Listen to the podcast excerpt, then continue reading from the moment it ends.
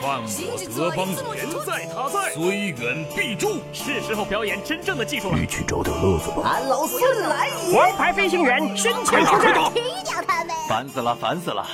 我的观点是：资讯万里挑一，科技择优而用。欢迎收听今天的科技大乱斗。好戏开场了。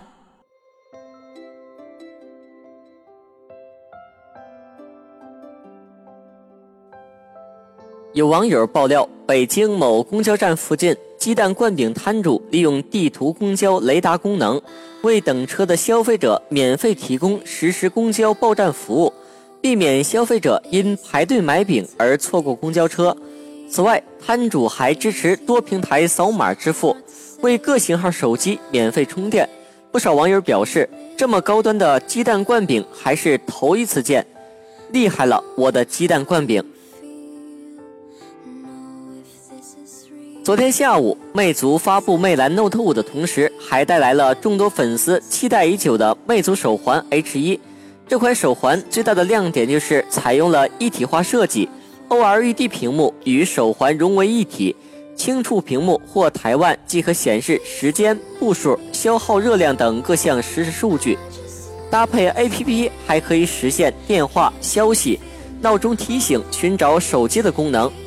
同时兼容 iOS、安卓系统，采用背面触点式的充电方案，关闭心率的情况下可以坚持十五天，开启心率也能使用七天左右，售价为两百二十九元。昨天晚上，苹果在官网更新新的说明，其鉴定后认为，目前国内出现的 iPhone 六电池爆炸事件都是电池遭受外力情况下发生的，也就是说跟质量没有关系。现在，《解放日报》报道称，上海、北京、天津等六省市消协日前联合炮轰苹果，直指其 Apple 维修条款及 iPhone 维修报告中的五大霸王条约，其中维修使用翻新件最为争议，因为根据《移动电话机商品、家用视听商品修理更换退货责任规定》等有关规定，三包期内修理者应使用新的部件和元器件儿。苹果有意使用翻新零配件或部件，违反了三包规定。以上是今天的新闻，我们明天再见。